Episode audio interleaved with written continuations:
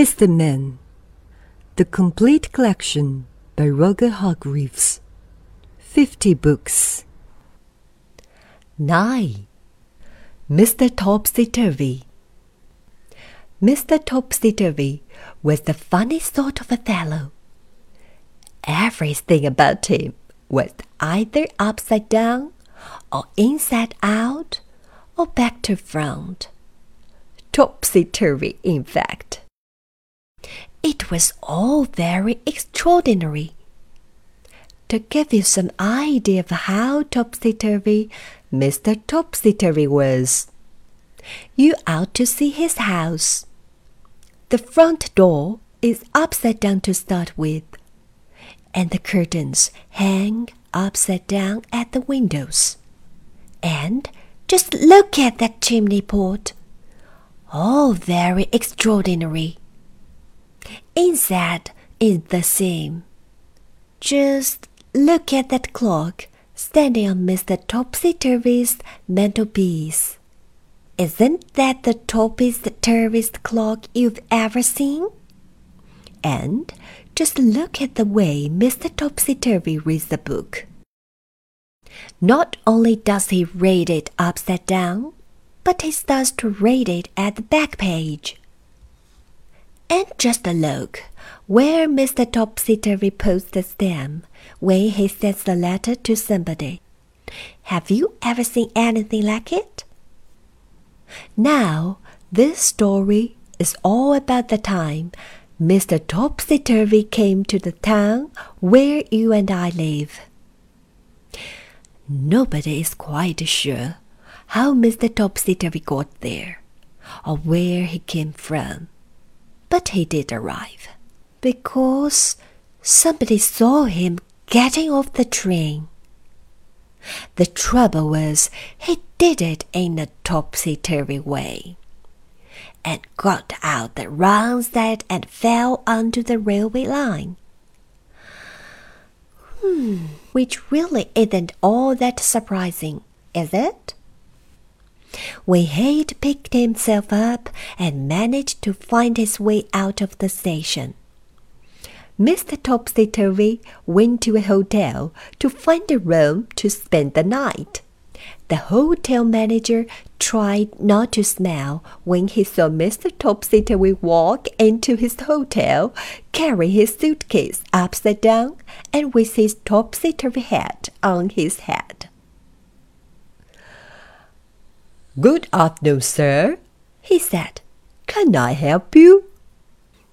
Now, Something you didn't know about Mr. Topsy Turvy is the way he speaks. You see, he sometimes gets things the wrong way round. Afternoon, good, said Mr. Topsy Turvy to the hotel manager. I'd rather like. The manager scratched his head. Hmm, you mean You'd like a roll? he asked. Please, yes, replied Mr. Topsy Turvy. Eventually, the hotel manager managed to work out what Mr. Topsy Turvy was talking about, and he was taken up in the lift to a bedroom. Then Mr. Topsy Turvy unpacked his suitcase put on his pajamas, and went to bed.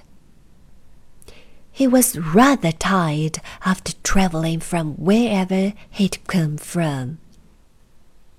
The following day, Mr. Topsy Turvy went round the town.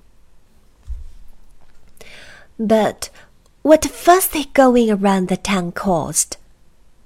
He took a taxi from the hotel but so confused, the taxi driver trying to tell him where he wanted to go. The poor man drove straight into a traffic light.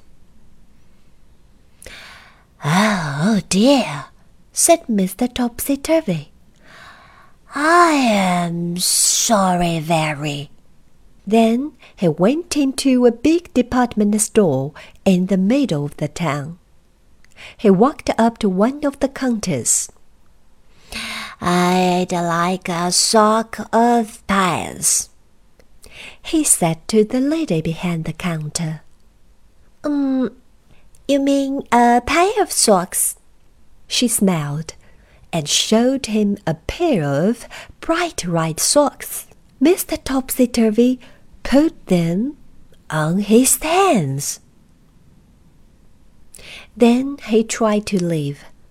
But being Mr. Topsy Turvy, he tried to walk down the up escalator. And all the people who were going up the up escalator all fell over themselves. It was a terrible topsy turvy jumble. That day, Mr. Topsy Turvy did all sorts of topsy turvy things. He walked backwards across a street crossing and caused an enormous traffic jam. He went to a library and put all the books upside down on the shelves and make everybody extremely cross. Then he went to an art gallery and insisted on hanging all the pictures upside down so that he could look at them properly. And then, after Mr. Topsy Turvy had been in the town for just one day, he disappeared. Nobody knew how he went or where he went, but he certainly went because he wasn't their animal. The whole town breathed a sigh of relief. Ah, but what the town discovered, even though Mr. Topsy Turvy had left, was that everything was still topsy turvy. Read all it about! shouted the newspaper sellers. Instead of shouting, Read all about it! News in the hair, said the television newsreader, instead of saying, Here is the news. Morning, good. People started saying to each other when they met, and Do do you how? Instead of How do you do?